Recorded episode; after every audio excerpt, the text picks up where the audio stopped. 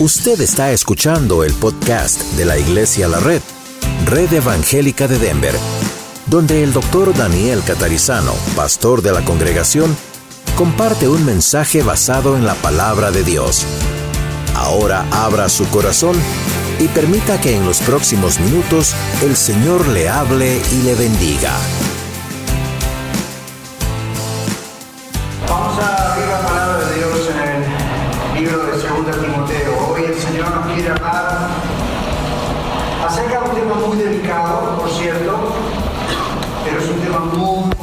Estamos en nuestro segundo año, vamos a entrar en nuestro tercer año en muy poco tiempo, y tanto usted como yo, o muchos de nosotros, hemos venido de otras iglesias, de otras religiones, sin duda en algunos casos ha sido algo sano, cuando la doctrina es algo bueno, pero por diferentes razones llegamos allí, estamos acá, pero, pero muchos han venido de situaciones extrañas en cuanto a la doctrina y extrañas, en cuanto a las costumbres.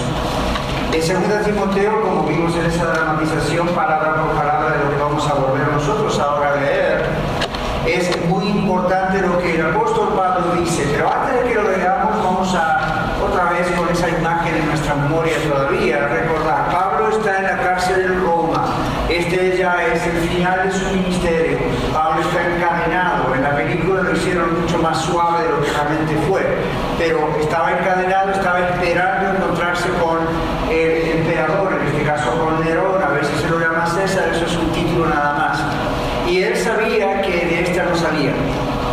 Dios de alguna manera le estaba revelando que esto era el fin de su carrera y el fin de su vida, como en otros casos. Dios le revelaba que todavía no era el fin. En este caso sí, Pablo ya tenía una claridad de que ya sus días acababan en la tierra y entonces escribe a su hijo espiritual y su ah, pastor a quien él fue entrenando desde la juventud. Timoteo tendría aproximadamente 15, 16 años por ahí cuando comenzó a viajar con Pablo, cuando Pablo notó que algo había en este joven y empezó a entrenarlo. Pero ahora habían pasado muchos años y Pablo estaba a punto de morir y escribe esta segunda carta a este pastor Timoteo diciéndole todo lo que vamos a leer. Pero un poco más de contexto. Pablo nunca iba a ser crucificado. ¿Por qué? Porque Pablo era un ciudadano romano. Los romanos no crucificaban a sus ciudadanos, pero sí los decapitaban, les quitaban la cabeza. Pablo ya sabía que eso era lo que iba a ocurrir. Pablo habla al final de que él no tenía temor en la palabra de que esto iba a ocurrir. ¿Por qué? Porque él dijo, me espera la corona que el juez justo me va a dar a mí, y no solamente a mí, sino a todos los que aman la venida del Señor. Cuando usted lea esa palabra juez en un momento más conmigo, que ya escuchó el actor ahí, no está en este caso, en el original, en el idioma griego, hablando de un juez que está sentado en un bench, un lugar, una corte. En este caso es un juez de una competencia que determina los premios y es ese tipo de juez que Pablo tiene en la mente. ¿Ok? Así que pensemos en eso. Pablo habla de premios, no habla de decisiones en el cielo, habla de premios el cielo. Entonces, ese es el contexto, eso es lo que está ocurriendo. Ahora vamos a ver el contenido de lo que el Señor nos quiere decir a nosotros al estudiar lo que Pablo le dijo a Timoteo. Te encarezco delante de Dios y del Señor Jesucristo que juzgará a los vivos y a los muertos en su manifestación y en su reino. ¿Qué significa eso?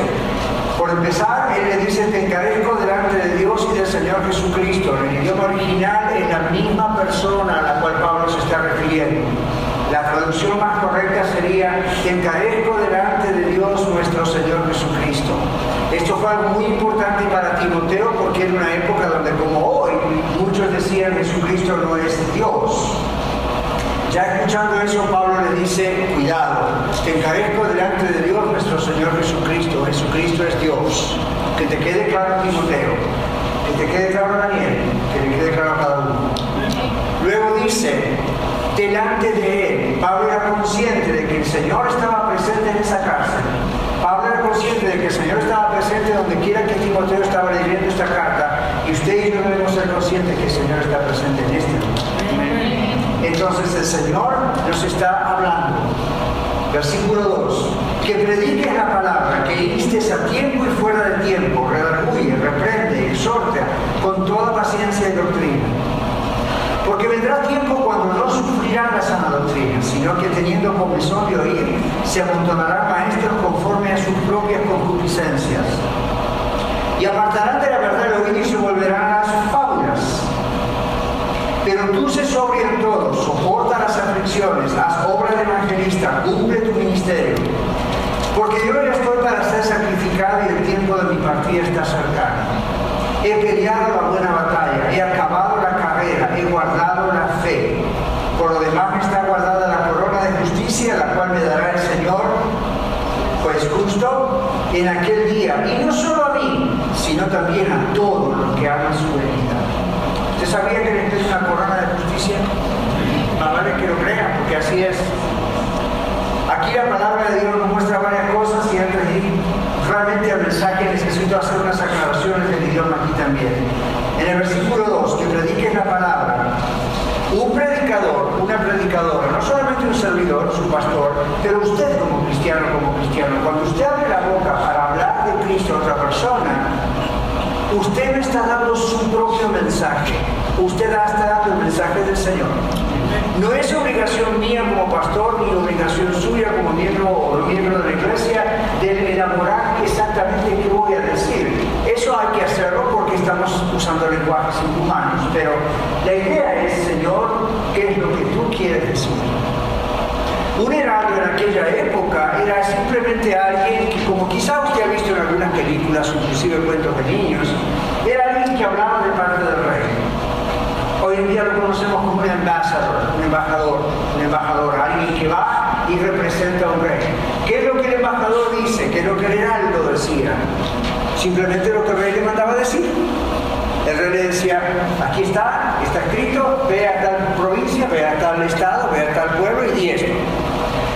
Y la persona iba con papel en mano, con pergamino en mano y simplemente decía esto, dice el rey. Pa, pa, pa, pa, pa, pa. Eso es lo que los predicadores debemos hacer. Eso es lo que usted debe hacer.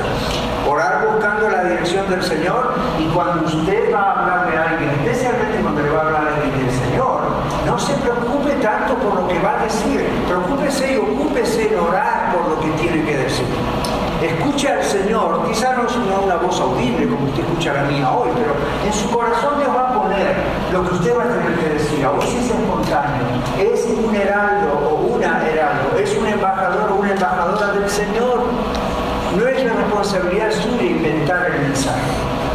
Usted simplemente comunica el mensaje. Hay gente que, por ejemplo, dice, bueno, ¿por qué la religión cristiana es algo tan sangriento, verdad? En la antigüedad, en el Antiguo Testamento, había corderos que matar y asar y sacrificar, y, luego viene Jesús, como el Dios mismo envía a su Hijo, muere en la cruz, esto es muy sangriento, muy sacrificado, es muy duro de comprender.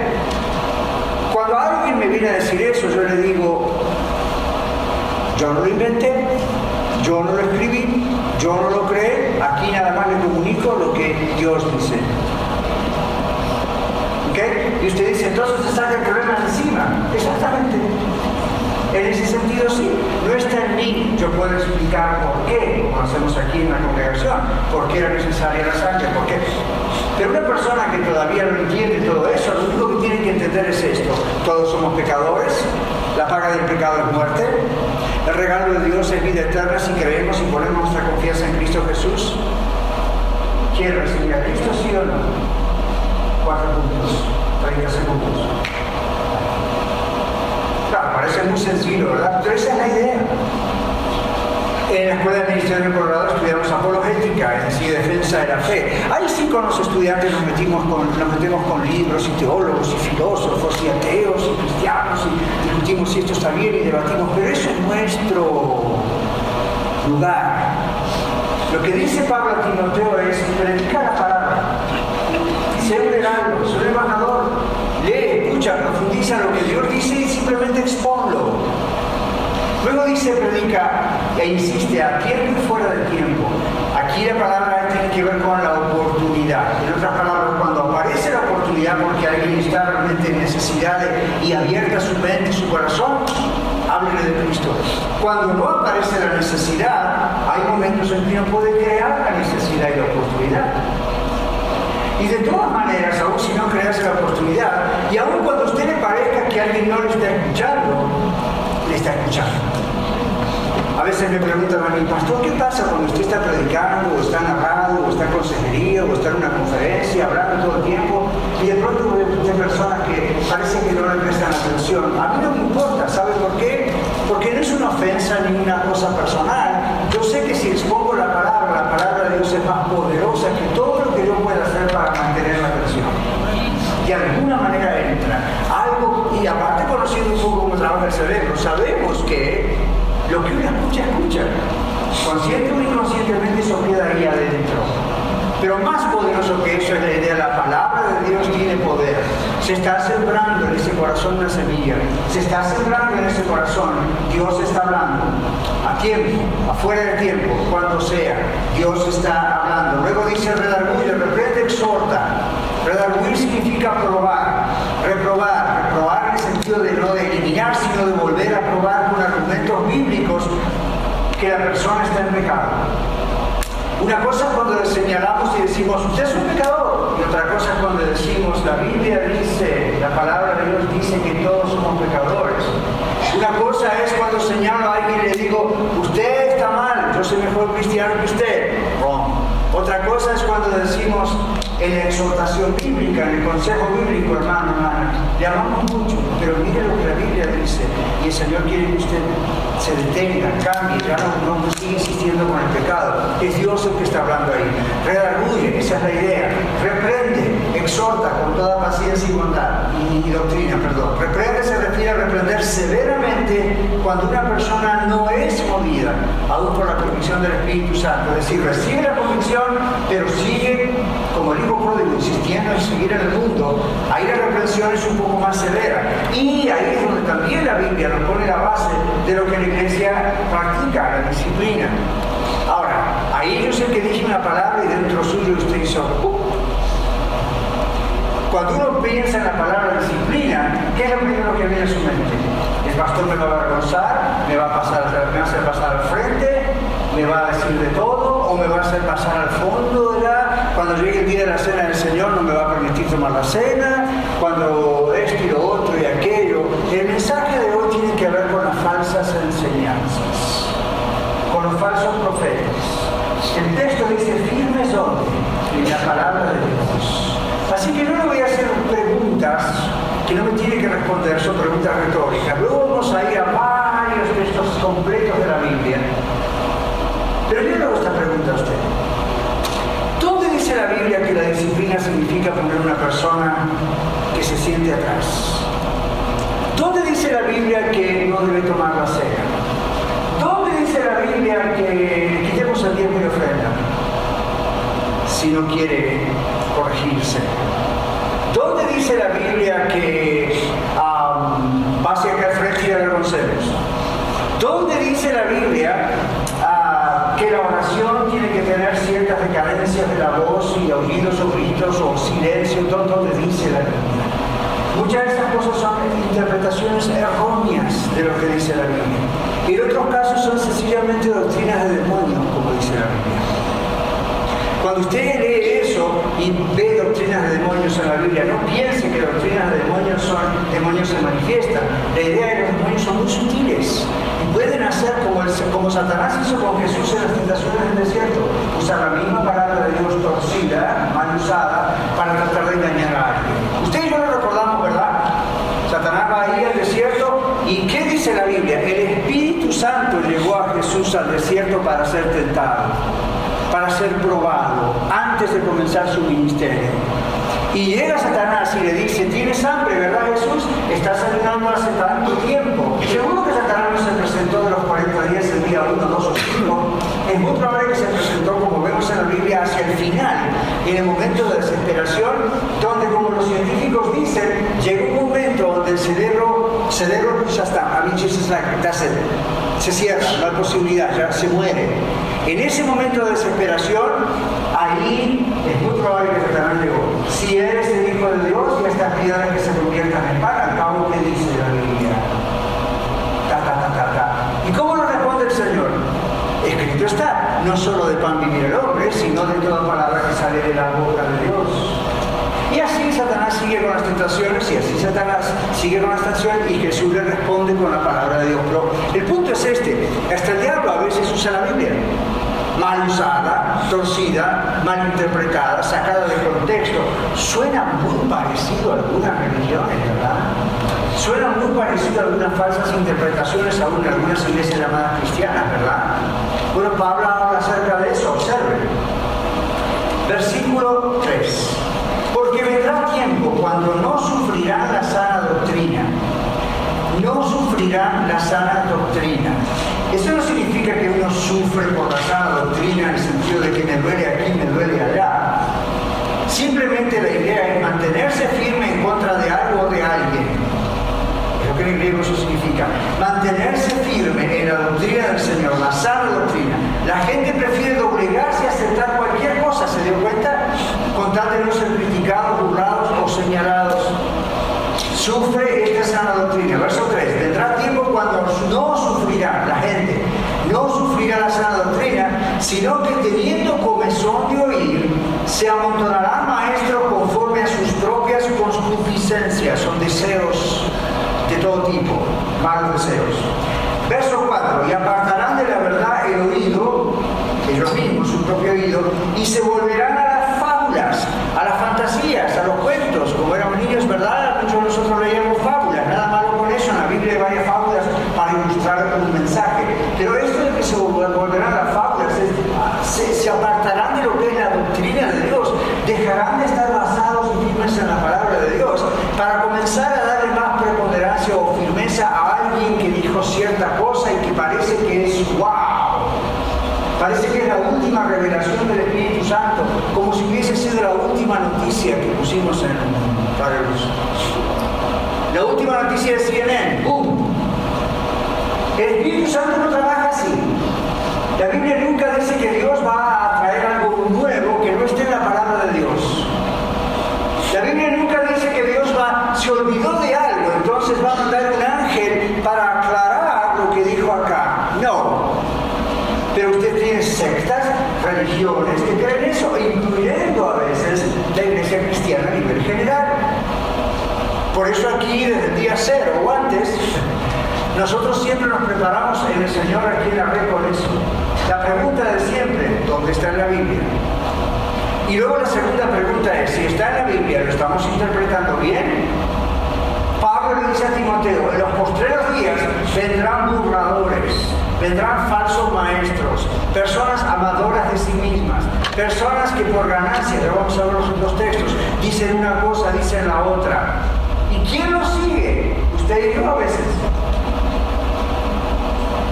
Entonces la mente se envenena. Y usted dirá, bueno, pero pastor, estamos acá, igual que usted. Ya. El hecho de que estemos acá y estemos con la ayuda del Señor aprendiendo la sana doctrina, no significa que todavía en su mente o en la mía puedan todavía haber residuos de aquella vez cuando consumimos la falsa doctrina. ¿Y cómo se manifiesta eso? En nuestras decisiones, en nuestras oraciones, en cómo oramos, en qué estamos esperando de Dios, en cómo actuamos en casa, en cómo actuamos en el matrimonio si estamos casados, en cómo hacemos nuestra vida diaria, en cómo usamos el dinero, en todo se manifiesta. En cómo tratamos unos a otros en la congregación, en la iglesia, en todo se manifiesta. Es como un veneno que está ahí adentro y que en el nombre del Señor usted lo tiene que sacar de él. Y la manera de sacárselo es con la sana doctrina, con la palabra de Dios. Bueno, aquí dice entonces que muchas cosas iban a ocurrir de acuerdo a, los, a estas concupiscencias. Usa la palabra se amontonarán. Es muy interesante estudiar esta palabra en el idioma original. Se amontonarán maestros conforme a su concupiscencia. La historia detrás de esta palabra y detrás de este texto en la época de Pablo es esta siempre, dos mil años y antes y ahora y en el futuro, hasta que venga el Señor, había gente que solamente escuchaba lo que quería escuchar. ¿Conocen algunos? Todos nosotros tenemos esa tendencia. Entonces, ¿qué hacían? Bueno, tenían amigos, tenían personas que hablaban bonito, tenían personas que parece que tenían un señalamiento de Dios para hacer algo. Entonces decían, ¿por qué no es maestro? Y la persona decía, no es una mala idea, puedo hacer buen dinero con esto. Aparte me gusta hablar. Como los atenienses que no hacían nada. ¿Se acuerdan cuando Pablo llega a Atenas? Y dice, los atenienses no hacían nada. Estaban ahí muchos de ellos, además hablando, eh, ahí, para que a hablar. Entonces inventaban cosas, imaginaban cosas. Lo mismo ocurrió hoy.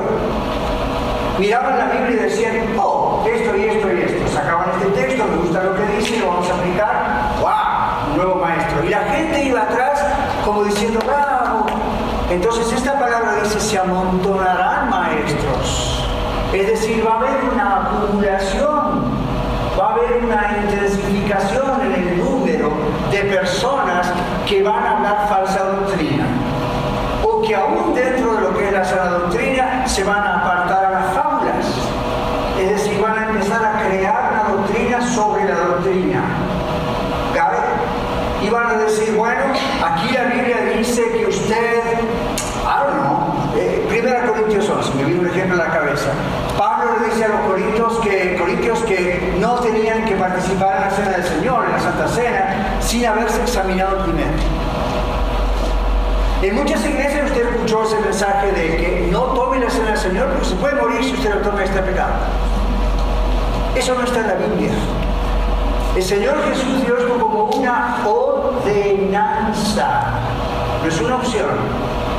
Como cuando Él dio el bautismo como una ordenanza. Es una opción. Todo cristiano que realmente tiene a Cristo en su corazón debe confesar a Cristo mostrándolo en las aguas del bautismo. Eso es lo que la Biblia dice. El bautismo no le va a salvar, el bautismo no va a cambiar su conducta, no va a quitarle pecado y queda en el agua y se va a ir por el caño. No. La idea es que esto es lo que el Señor creó. O sea, todas ordenanzas son ordenanzas. Lo que Pablo está diciendo no es contradictorio a lo que dice Jesús. Lo que Pablo dice es, en la iglesia de Corinto había gente que le gustaba mucho el vino. Y Pablo dice, como usualmente en las iglesias había mucha comida, se sentaban a comer y todo eso, y al final participaban de la cena del Señor. No era un servicio como el de nosotros, ¿verdad? Estamos ahí pensando, bueno, más o menos es tanto tiempo y después de acá para allá. Aquellas reuniones la Biblia las, ah, categoriza como agape. ¿Se ha escuchado esa palabra? Y agape era toda una fiesta de horas, donde semanalmente también se reunían y alguien predicaba la palabra de Dios, cantaban juntos, pero en medio de todo eso siempre había una gran comida. ¿Qué pasaba con los corintios? Los hermanos de Corintios se emborrachaban durante esas celebraciones con la iglesia y tomaban y tomaban, se ponían muy alegres. Cuando llegaba el momento de la cena del Señor, los corintios no sabían lo que estaban haciendo, como no sabe un borracho, su cabeza anda por cualquier lado. Entonces Pablo dice, eso es deshonroso al Señor, eso es no saber discernir el cuerpo de Jesús, la sangre de Jesús en estos dos símbolos. A eso se refería Pablo. ¿Dónde está ese asunto de que porque usted se portó mal, yo le digo, hey, no tome la cena? Eso no es doctrina sana. Jesús le dice, haga esto. Pablo solamente le dice, examine su corazón y luego participe. Y yo como pastor tendría autoridad de decirle a usted, no haga caso a Jesús, no haga caso a Pablo, dígalo que va a ser eso. No. Entonces, ¿de dónde viene eso? Y usted momento está teniendo algunos de ustedes una gran lucha en su corazón tal vez. Porque usted dice, pero esto fue lo que me enseñaron. Y yo amaba a esas personas. No tiene por qué dejar de amarlas. Pero estas cosas son fábulas, son tradiciones, son cosas que vienen de lejos. Otras así en cuanto a la disciplina. La gente le tiene miedo a la disciplina.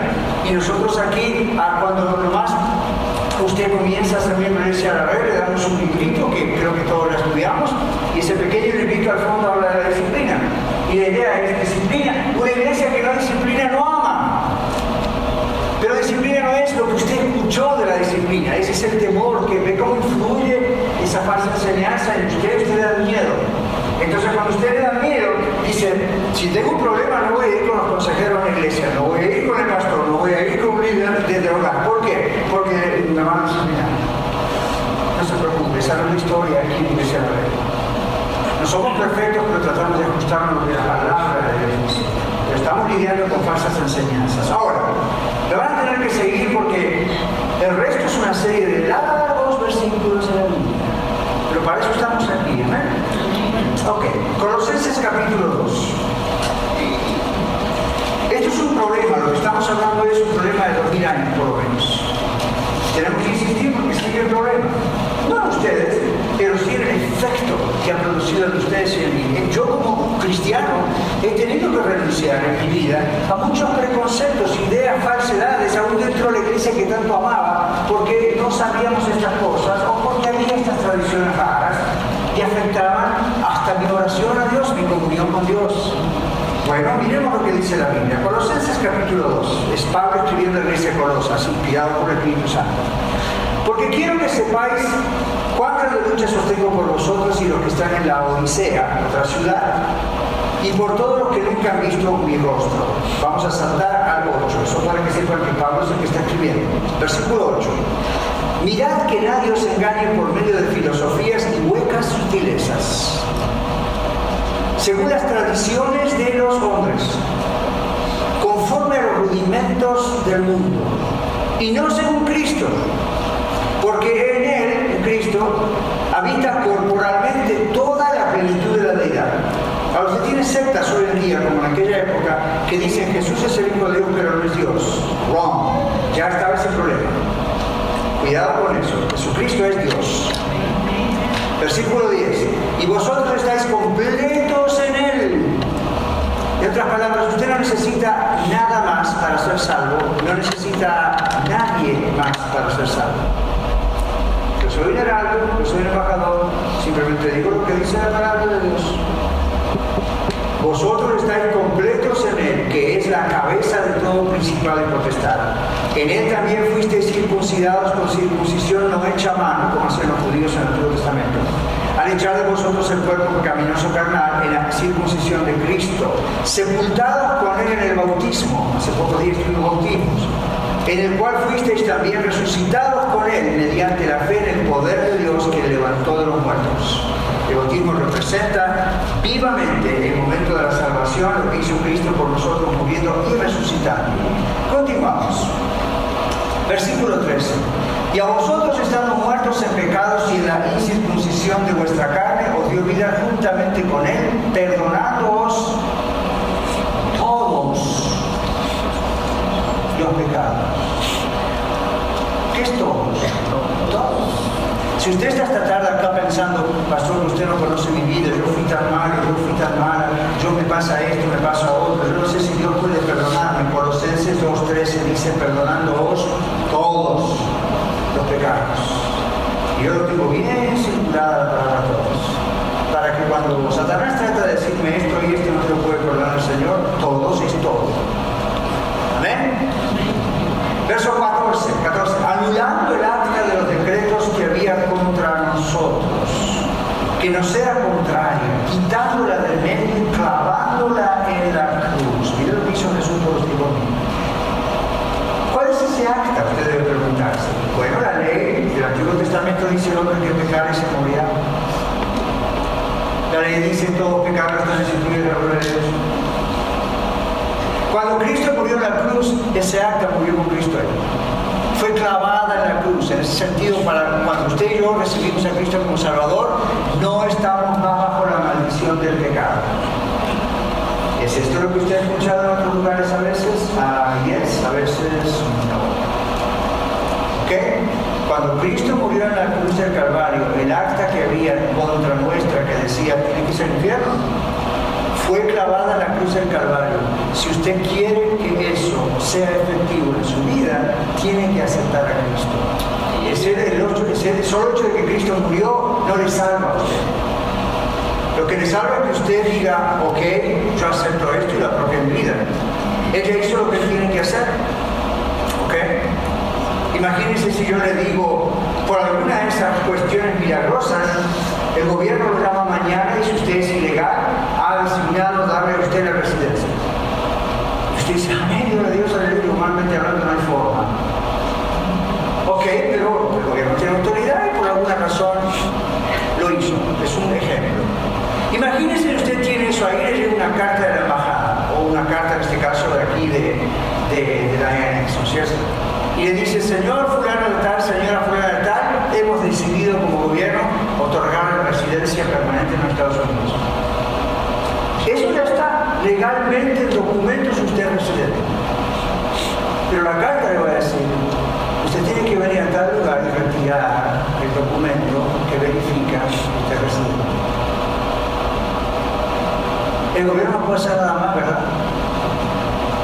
Yo he conocido gente así, gente que está en otro país y que desde acá se le ha llamado, un ciudadano le ha llamado, la carta ha llegado aquí y la carta ha llegado a otro país diciendo todo está preparado, todo está listo, vaya al consulado de su país, al consulado de Estados Unidos de su país y reciba esto. Y algunos no hay Eso pasa con la salvación. Cristo murió en la cruz del Calvario. El acta fue decretado, tanto la que se rompió como el Nuevo Testamento, la nueva acta. Está en usted a pagar el documento o no. Está en usted decir, yo necesito esto, o estoy perdida, o estoy perdido. Y cuando usted dice, me arrepiento de mis pecados, recibo a Cristo, ese acta es para mí, entonces usted salva. Pero si usted dice, no thank you, después le diga, Dios me mandó al infierno, usted fue solo. Dios ya proveyó todo. ¿Por qué insisto en esto? Bueno, porque en algunas religiones, incluyendo a veces algunas iglesias llamadas cristianas, parece que lo que hizo Cristo en la cruz no alcanza. ¿Se dan cuenta? Oh, gracias Señor, tú moriste en la cruz conmigo. Pero yo necesito hacer estas buenas obras o estas obras de caridad, o ser una buena esposa o un buen esposo, a ver si acaso si me muero Dios me salva. Entonces usted no creyó en Cristo. Usted no comprendió lo que Cristo hizo. La Biblia dice que Cristo pagó completamente. Ya tres domingos que le digo esto. El Señor Jesús en la cruz no pagó un enganche, un down un anticipo. La obra de Cristo en la cruz es completa. Usted no recibe un anticipo y el resto queda en usted para pagar cuota por cuota. Cristo murió en la cruz, completamente pagó por usted. O usted lo acepta y vive para Él, o no lo acepta y bueno, ya sabe lo que la Biblia dice que va a pasar. Muy bien.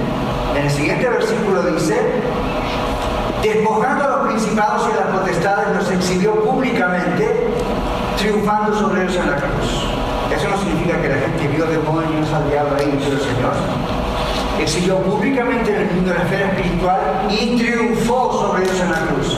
No quiere decir que antes no había triunfado, está hablando el Señor encarnado en representación como hombre, Él allí por usted y por mí, triunfó sobre ellos en la cruz. Hermano, hermano, eso significa que tenga cuidado con la famosa guerra espiritual. Si bien es cierto, como dice Efesios, que tenemos una guerra espiritual, recuerde más que la guerra, la armadura que usted y yo tenemos. Esa armadura fue puesta por el Espíritu Santo en su vida y en la mía, ya en ese momento de la cruz, cuando el Señor, representándole usted a mí, triunfó con Satanás y con los demonios en la cruz. Usted dice, bueno, pastor, pero no hay que liberarse de esto, no hay que liberar al otro. ¿Puede un cristiano estar endemoniado? Si usted me lo muestra en la Biblia, yo digo amén. No aparece en la Biblia. Cada persona endemoniada en la Biblia es alguien que no conoce a Cristo. Los demás son creyentes que meten la nariz donde no deben, que abren la puerta a Satanás porque andan pecando y no se arrepienten, y no van a estar endemoniados, pero es muy probable que lleguen a tener una forma de opresión demoníaca, que a veces tiene ciertas manifestaciones un poco extrañas. Pero si la persona es de Cristo, escuche esto, no hay lugar en su corazón para el Espíritu Santo y el diablo No hay lugar en su corazón y en su mente para el Espíritu Santo y tres o cuatro demonios de estilo que ya acá al lado suyo. O está el Espíritu del Señor ahí o no está. Pero cuando el Señor está en su vida, la Biblia dice que usted y yo debemos ser llenos del Espíritu Santo. ¿Qué significa eso? Para no darle lugar al Espíritu. No, es para no darle lugar a la influencia del Espíritu. Uno le abre la puerta a ciertas cosas. Es increíble cómo la gente todavía sigue engañada por este tipo de situación. Es increíble cómo ministerios han hecho millones y millones de dólares a causa suya. Y a veces a causa mía. Mándeme tanto dinero, yo voy a orar por usted para que el espíritu de lo que sea que se me ocurra salga de su vida. Yo oraría por esa persona para que el espíritu de codicia salga de esa vida. Y para que avaricia salga de ese predicador o predicadora. Hable la palabra de verdad. Y usted dice, bueno, pastor, sabemos que acá estamos en un lugar safe, seguro con eso. Sí, pero veo cómo la influencia en su mente sigue. Entonces uno puede determinar ciertas cosas, puede declarar ciertas cosas, pero tenga cuidado con los extremos a lo que esas falsas doctrinas o malas o erróneas interpretaciones nos han enseñado.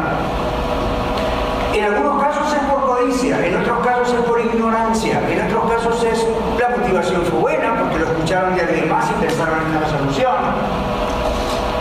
De todas maneras es erróneo. Vamos a permitirle al Señor enseñarnos bien con la palabra del Señor, no con lo que algún iluminado dijo, no con lo que una revelación que recibió. Y así sigue Colosenses, ¿verdad? Luego dice, por tanto nadie os consigue comida o en bebida o en cuanto a días de fiesta, sábado, domingo, este, nunca nuevo, día de reposo, todo lo cual es que sombra, sombra de lo que ha de venir, pero el cuerpo es de Cristo, ustedes no somos de Cristo. Nadie os de vuestro uh, premio, afectando humildad y culto a los ángeles, entremetiéndose en lo que no ha visto. Hay gente que habla con tanta autoridad sobre las cuestiones espirituales, especialmente la parte de la espiritual. Nunca ha visto eso.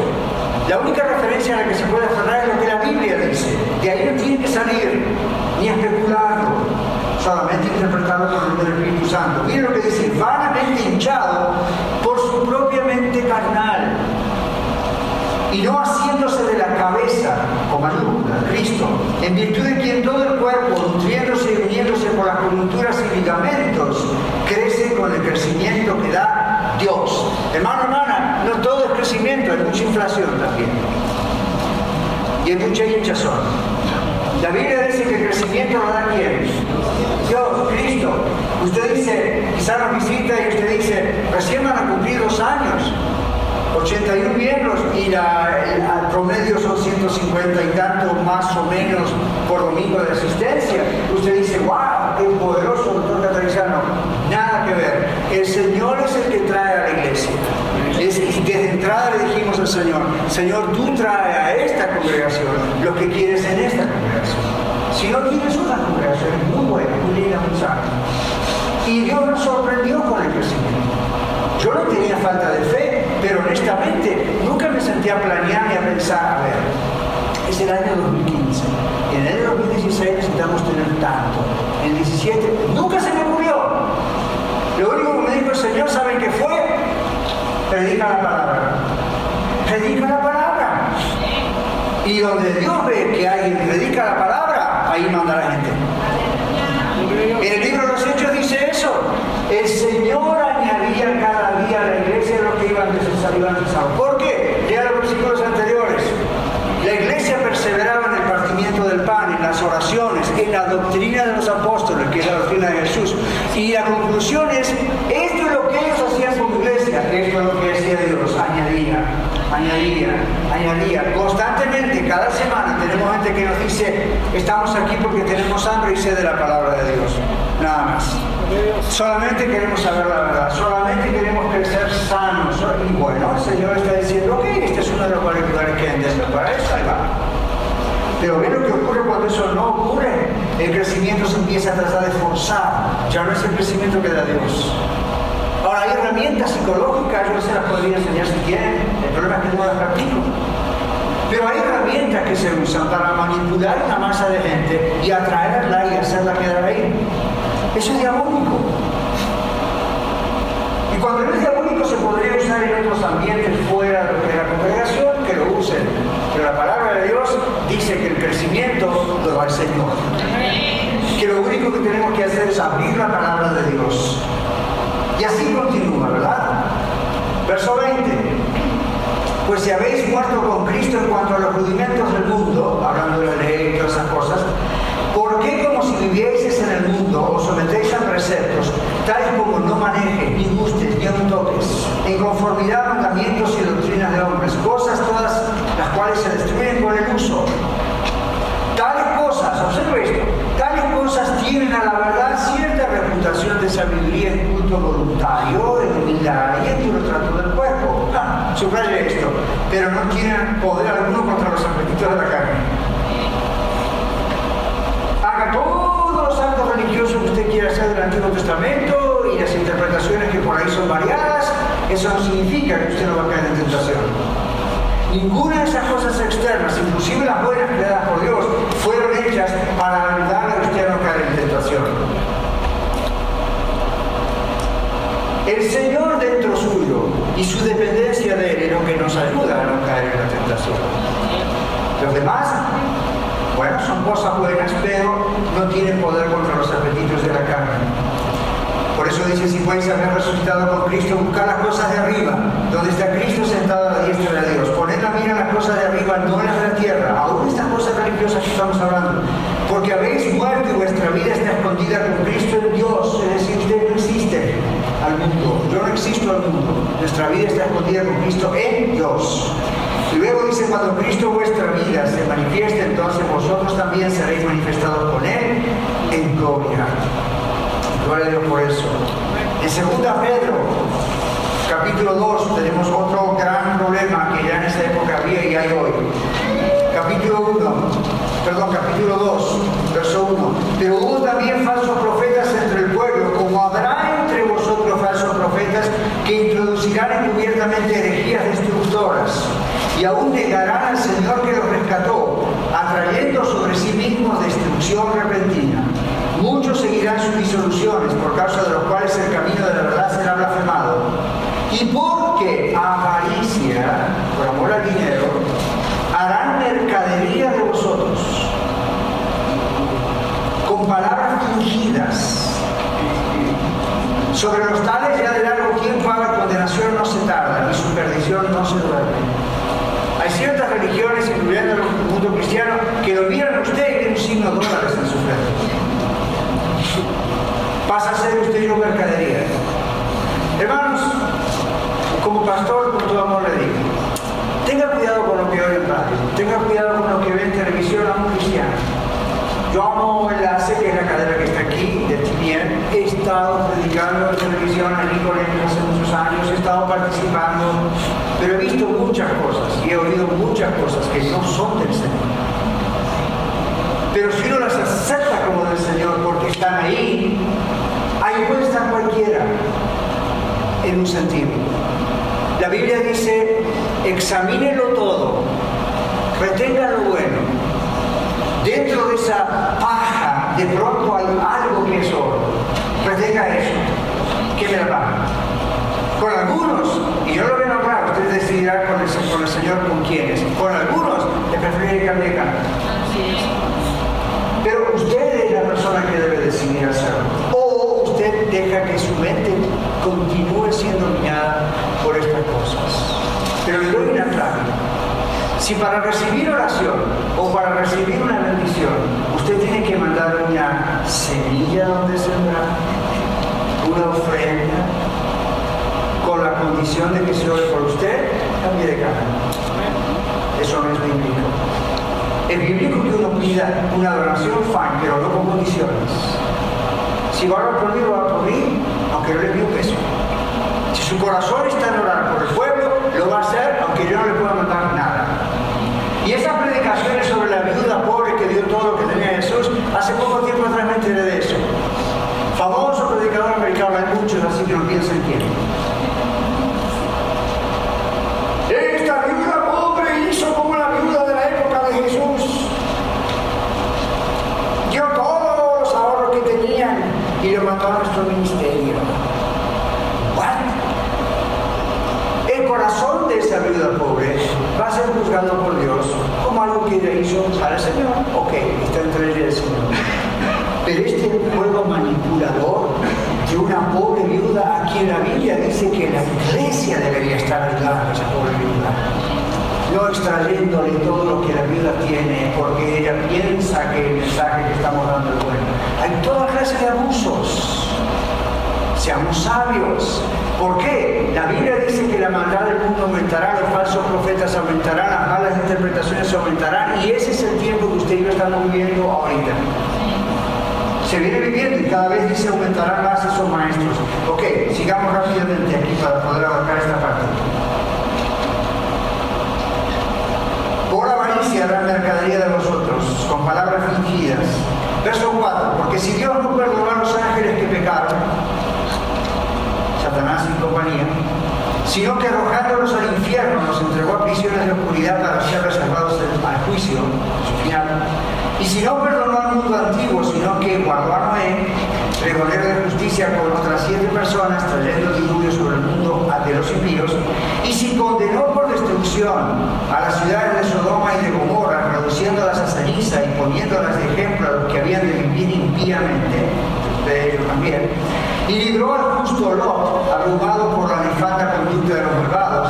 Entre paréntesis dice, porque este justo que moraba entre ellos afligía cada día su alma justa, viendo y oyendo los hechos inicuos de ellos. Esa debe ser su aflicción y mi aflicción cuando vemos y escuchamos las cosas que estamos describiendo. ¿Sabe el Señor librar de tentación a los piadosos y reservar a los injustos para ser castigados en el día del juicio? Y mayormente aquellos que siguiendo la carne, ahí está el problema, andan en concupiscencia e inmundicia y desprecian el señorío. Escuche esto, atrevidos, contumaces, no temen decir más de las potestades superiores. Usted ha escuchado a gente aún fuera la televisión, ¿verdad? Insultando al diablo, a los ángeles, a los demonios, poniéndose en una posición muy arrogante frente a ellos, supuestamente por la autoridad que tienen en nombre de Jesús, guachama. Versículo 11. Mientras que los ángeles, que son mayores en fuerza y potencia, no pronuncian juicio de maldición contra ellos delante del Señor. Pero estos, hablando mal de cosas que no entienden, como animales irracionales, wow, eh, nacidos para presa y destrucción, perecerán en su propia perdición, recibiendo el galardón de su injusticia, ya que tienen por delicia el gozar de deleites cada día. Estos son injusticias y manchas, quienes aún mientras comen con ustedes o vosotros, se recrean en sus errores. Tienen los ojos llenos de adulterio, no se sacian de pecar, seducen a las almas inconstantes Dice Pastor Daniel, ¿por qué nos insiste tanto en esto? Porque el Señor no quiere que usted y yo seamos almas inconstantes. Él quiere que seamos almas fuertes en el Señor, personas fuertes en el Señor. Y no que un día va acá, otro día pienso esto, viene una onda nueva, un profeta nuevo, un apóstol nuevo, un pastor nuevo, y dice esto y todo el mundo atrás de eso. Tranquila, tranquilo. El alma suya, su vida no debe ser inconstante, debe estar firme en la palabra de Dios tienen el corazón habituado a la codicia y son hijos de maldición. Han dejado el camino recto y se han extraviado siguiendo el camino de Balaam, hijo de Beor, el cual amó el premio de la maldad. En el Antiguo Testamento puede verse esto hoy. Y fue reprendido por su iniquidad, pues una muda bestia de carga, hablando con voz de hombre, refrenó la locura del profeta. Estos son fuentes sin agua y nubes empujadas por la tormenta, para lo cual la más densa oscuridad está reservada para siempre pues hablando palabras infladas y vanas, seducen con concupiscencias de la a los que verdaderamente habían huido de los, de los que viven en error. Les prometen libertad y son ellos mismos esclavos de la corrupción, porque el que es vencido por alguno es hecho esclavo del que lo venció. Interesante, ¿verdad?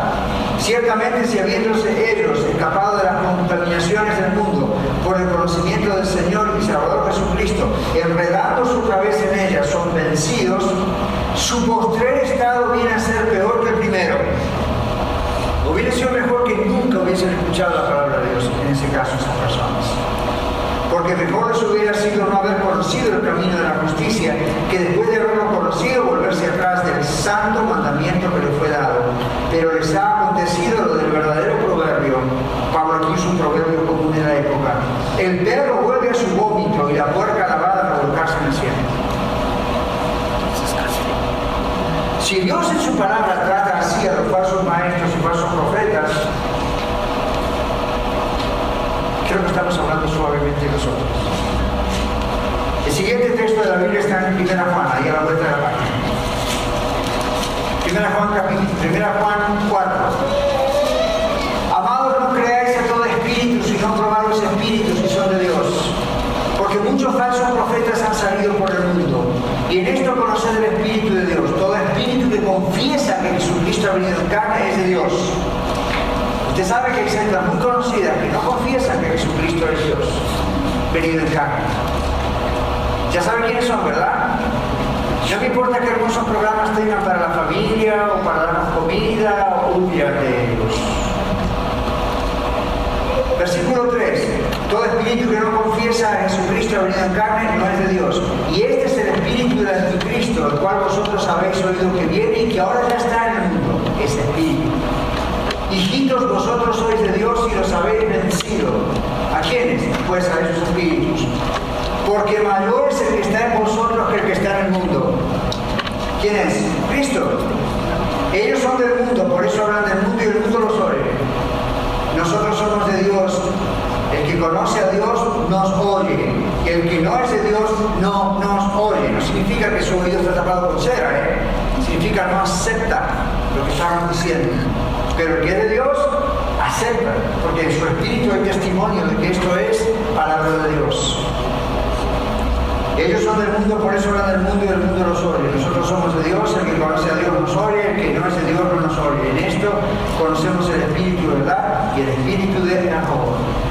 Bien cerquita ahí, segunda Juan, otra página. Este no tiene capítulos, son pocos versículos, 7 al 11. Porque muchos engañadores han salido por el mundo que no confiesan que Jesucristo ha venido en carne, otra vez el problema de la encarnación. Quien hace esto es el engañador y el anticristo. Y acá no están pensando en un líder final llamado anticristo. Cualquier persona que no confiesa a Cristo como Dios hecho hombre es un anticristo. Tiene ese mismo tipo de espíritu. Verso 8. Mirad por vosotros mismos para que no perdáis el fruto de vuestro trabajo, sino que recibáis galardón completo. Pablo le dijo a Timoteo, yo estoy listo para ir a la muerte, pero me espera la corona de justicia, el premio. Y acá vuelve a hablar, segunda Juan, vuelve a hablar de esto Juan mismo. Usted sabe que si usted muere hoy o Jesucristo muere hoy, nosotros vamos con enseñar a su presencia. ¿Está seguro? Usted sabe que va a haber un día cuando los muertos en Cristo resucitarán primero y los que hayamos quedado seremos transformados en un abrir y cerrar de ojos para unirnos con ellos y estar para siempre con el Señor. Usted sabe que va a llegar un día donde el Señor descenderá del cielo y va a comenzar varios juicios. Uno de esos juicios es un juicio donde usted y yo vamos a estar presentes. Pero usted no debe temer si tiene a Cristo en su corazón. Yo no temo porque tengo a Cristo en mi corazón. Ese es un juicio donde se van a repartir premios, donde se van a repartir galardones, donde la Biblia dice que todo lo que hayamos hecho desde que nos entregamos a Cristo, antes no cuenta, las cosas viejas pasaron, ¿se acuerdan? Desde que aceptó usted vino a Cristo. No solamente desde que nos bautizamos, desde que aceptamos a Cristo, somos hijos e hijas de Dios. Amén. A partir de ahí Dios va a juzgar nuestra vida. No para salvación somos salvos, va a juzgar nuestras obras. ¿Qué hicimos mientras estábamos en esta tierra y Dios nos prestó los años que nos prestó? ¿Qué hicimos con estos años? Vivimos para Él, le amamos, le servimos, dependimos de Él. Y la Biblia tiene otra expresión en otro texto similar que dice que Dios probará todo eso por fuego. Y si nuestras obras durante la vida fueron siendo salvos, no obra para salvación, siendo salvos, si nuestras obras durante la vida como la paja, se queman. Es decir, Daniel hiciste A, B, C y D mientras estabas en el planeta Tierra, pero déjame decirte, aquello lo hiciste porque eras un orgulloso y querías ser aplauso. Esto lo hiciste porque tenías miedo a X cosa. Esto lo hiciste porque querías hacerte ver. Esto lo hiciste porque... Eso se quema todo. ¿Y qué significa? Mi premio se achica. Entonces aquí Pablo dice, durante el tiempo que Dios nos conceda la vida en la tierra, tengamos eso en la mente. Tengamos eso en la mente porque vamos a recibir un galardón y aquí Juan nos dice, busquen que ese galardón sea completo, que se queme lo menos posible. ¿Ok? Muy bien. Verso 9, cualquiera que se extravíe y no persevera en la doctrina de Cristo no tiene Dios. El que persevera en la doctrina de Cristo, ese sí tiene al Padre y al Hijo. Si alguno viene a vosotros y no trae esta doctrina, no lo recibáis en casa ni digáis bienvenido. Porque el que le dice bienvenido participa de sus malas obras. El Señor no está diciendo, cierra la puerta a la cara nunca le hable. No, lo que está diciendo es con bienvenido, es no participe con esa persona. No hace mucho tiempo atrás, como siempre, viene esa pregunta. ¿Qué tal si viene tal secta? Bueno, yo los hago pasar, les doy un café, os doy ahí un chile relleno, una cosa que preparé hoy, y simplemente platicamos de lo que pasó. Don't do it. No lo hagan. Y usted dice, bueno, pero ellos vienen para hablarme y es la palabra de Dios. No le están hablando la palabra de Dios. Pero lo que usan es la Biblia, no es la Biblia. Es muy bonita, miren, la versión de la Biblia. La versión que ellos hicieron de la Biblia. Entonces, ¿cuál es la idea? Muchas gracias, siga su camino. Si usted quiere escuchar lo que tengo para decirle de Cristo, yo le digo. Pero nada más. No traten de asociarse con ellos. Le digan, venga la semana que viene otra vez, y otra vez, y otra vez. Usted crea en su corazón, así lo voy a ganar a Cristo. Hay probabilidades pero casi nunca así ocurre. Hay otras maneras de alcanzar a gente en las Lo vimos en alguien que dice yo soy de iglesia cristiana, pero como me dijo un pastor hace tres años atrás, aproximadamente tres, cuatro años atrás, me dijo, hermano Daniel, el problema es que hay una iglesia que manda a sus líderes a mi iglesia y los convence de que se vayan a su iglesia porque aquella es la iglesia verdadera y nosotros estamos en error. Y yo le dije, hermano, ¿tú qué has hecho de pastor a pastor? Y no nada, ¿qué voy a hacer? Seguiré orando. ¿Es todo lo vas a hacer? Sí, porque tú qué harías. Oh, no te digo lo que haría. Ahí sí que en el nombre del Señor reprendo en público, váyanse a esta iglesia en este mismo momento. ¿Quieren evangelizar? ¿Quieren buscar gente? Hay millones de personas esperándonos. ¿De dónde está la Biblia la idea de que, como yo le dijera a ustedes, el amigo que viene, tiene usted no vengan acá, ¿ok? Vaya cada una a diferentes iglesias y convénzalo de que nosotros somos los únicos que predicamos la palabra y están equivocados. No, eso es una falsa manera de hacer las cosas. Bueno, pero ya estaba en aquella época. No le diga bienvenido. Último, Judas 3 al 23. Judas este no es el Iscariote que traicionó a Jesús, tranquilo. Él nunca iba a escribir un libro en la. ¿okay? Este es otro Judas, se llamaba así, no era un hombre tan raro en esa época. Última, última cosa. Amados por la gran solicitud que tenían escribiros acerca de nuestra común salvación, me ha sido necesario escribiros exhortándolos que contendáis abiertamente por la fe que ha sido dada a los santos. Porque algunos hombres han entrado como encubiertamente. Yo van a decir, hello, yo soy fulano de tal, vengo tal lugar, los. Encubiertamente. Ardientemente. Ok, cuatro. Porque algunos hombres han entrado encubiertamente, los que desde antes habían sido destinados para esta condenación, hombres impíos que convierten en libertinaje la gracia de nuestro Dios. Ven en extremo también del otro lado. Niegan a Dios el único soberano y a nuestro Señor Jesucristo. Otra vez. Verso 5. Mas quiero recordaros, ya que una vez lo habéis sabido, que el Señor, habiendo salvado al pueblo, sacándolo de Egipto, ¿se acuerdan de Israel? Después destruyó a los que no creyeron. Y a los ángeles que no guardaron su dignidad, sino que abandonaron su propia morada, los ha guardado bajo oscuridad en prisiones eternas para el juicio de la día. Ya lo leímos en otro texto. Como Sodoma y Gomorra y las ciudades vecinas, las cuales de la misma manera que aquellos, habiendo fornicado, ido en pos de vicios contra la naturaleza, es un término que griego tiene que ver con el asunto sexual, fueron puestas, por ejemplo, sufriendo el castigo del fuego eterno. No obstante, de la misma manera, también estos soñadores, mira cómo lo llama la Biblia, soñadores, mancillan la carne, decir la mancha, rechazan la autoridad, blasfeman de las potestades superiores. Pero cuando el arcángel Miguel contendía con el diablo, disputando con él por el cuerpo de Moisés, no se atrevió a proferir juicio de maldición contra él, sino que dijo, el Señor te reprenda. Pero estos blasfemas de cuantas cosas no conocen y en las que por naturaleza conocen se corrompen como animales irracionales. Hay de ellos porque han seguido el camino de Caín y se lanzaron por lucro en el error de Balaam, perecieron la contradicción de Coré. Parece que ya lo leímos, ¿verdad? En este lugar. Ve cómo la palabra de Dios a través de los años, diferentes autores, y lo mismo. Estos son manchas en vuestros ágapes, ¿se acuerdan lo de ágape? Comiendo impúdicamente con vosotros se apacientan a sí mismos, nubes sin agua, llevadas de acá para allá por los vientos, árboles otoñales sin fruto, dos veces muertos y desarraigados. ¿Cómo puede estar algo dos veces muerto? Pero esto es una manera de exagerar en el escrito para decir esto es terrible la condición de estas personas. Fieras ondas del mar que espuman su propia vergüenza, estrellas errantes para las cuales está reservada eternamente la oscuridad de las tinieblas. De estos también profetizó Enoch séptimo desde Adán, diciendo, He aquí vino el Señor con sus santas decenas de millares, para hacer juicio contra todos y dejar convictos a todos los impíos de todas sus obras impías que han hecho impíamente, y de todas las cosas duras que los pecadores impíos han hablado contra él. Estos son, escuchen esto, estos son murmuradores, querellosos, es decir, gente que busca ahí, digo, ¿verdad? Problema, que andan según sus propios deseos, cuya boca habla cosas infladas, adulando a las personas para sacar provecho. Usted sabe lo que significa adular, ¿verdad? Decirle a usted en persona o en súlbito, por radio, por televisión, o por un libro, usted es esto, usted es maravilloso, usted es esto. Ya, aquí nadie pierde, todos somos campeones, todos somos vencedores es adular. ¿Ok? La Biblia dice, cuando hay pecado hay que denunciar el pecado.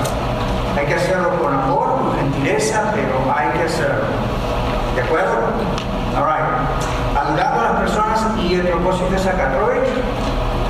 Pero vosotros, amados, tened memoria de las palabras que antes fueron dichas por los apóstoles de nuestro Señor Jesucristo, los que decían, en, el postrer tiempo habrá burladores que andarán según sus malvados deseos. Estos son los que causan divisiones. Se que ocurría entre las iglesias. Los sensuales, los que no tienen al Espíritu. Espíritu Santo está como el ustedes no son cristianos. Por eso hacen esas cosas. Verso 20. Pero vosotros, amados, edificando sobre vuestra santísima fe, y no está hablando de la fe y la certeza de lo que se espera, sino de la confesión de fe, la doctrina, orando en el Espíritu Santo, conservados en el temor de Dios, esperando la misericordia de nuestro Señor Jesucristo para vida eterna. Algunos que dudan, convencerlos. A otros, salvar, arrebatándolos del fuego. A, de otros, tener misericordia con temor, aborreciendo una ropa contaminada por su carne. ¿Qué parece? Un poco largo, pero hay que mirar todo esto.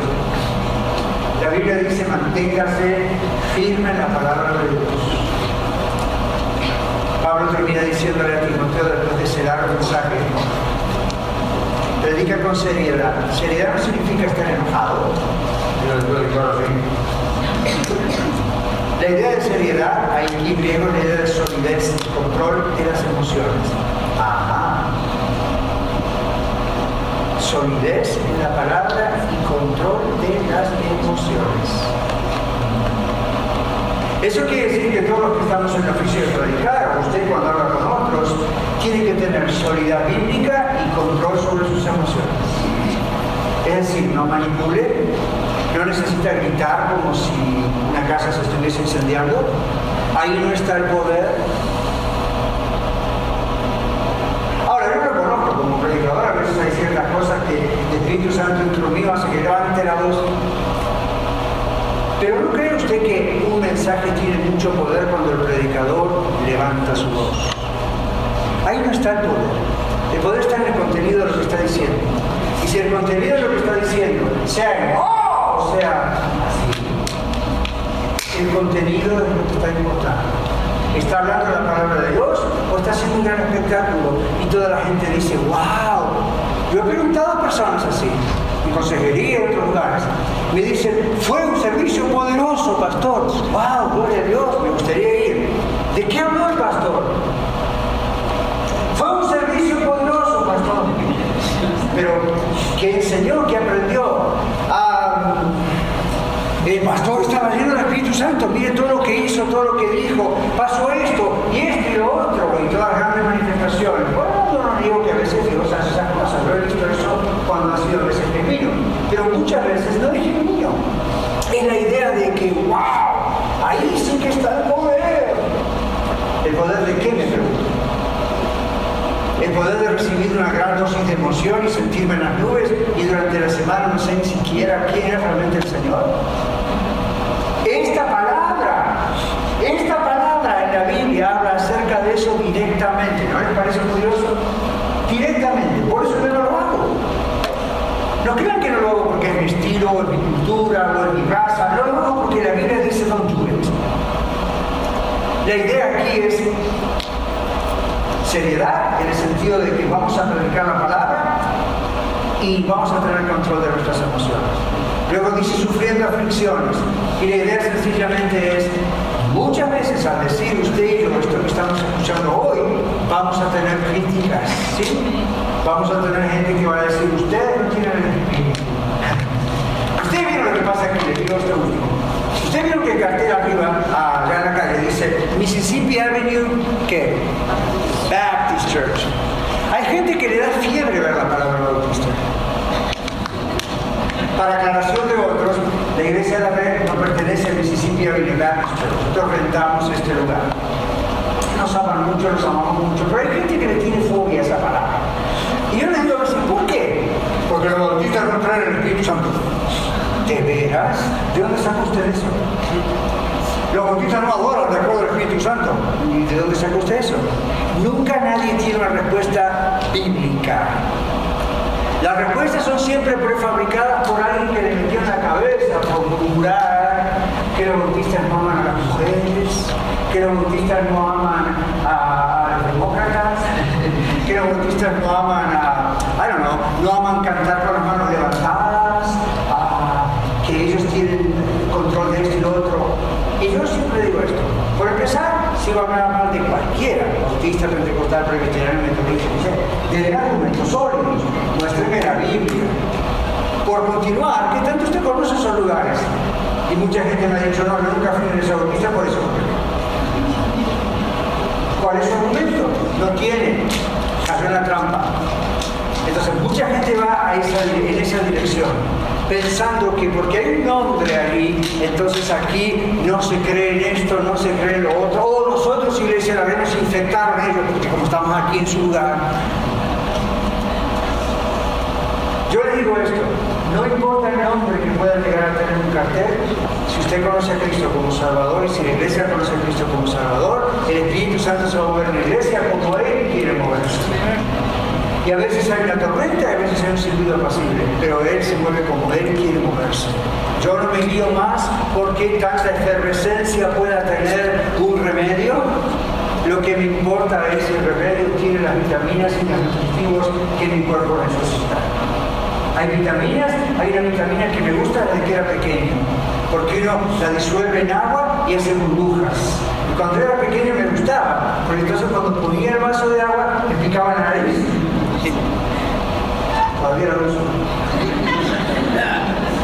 Pero eso es lo que a veces pensamos.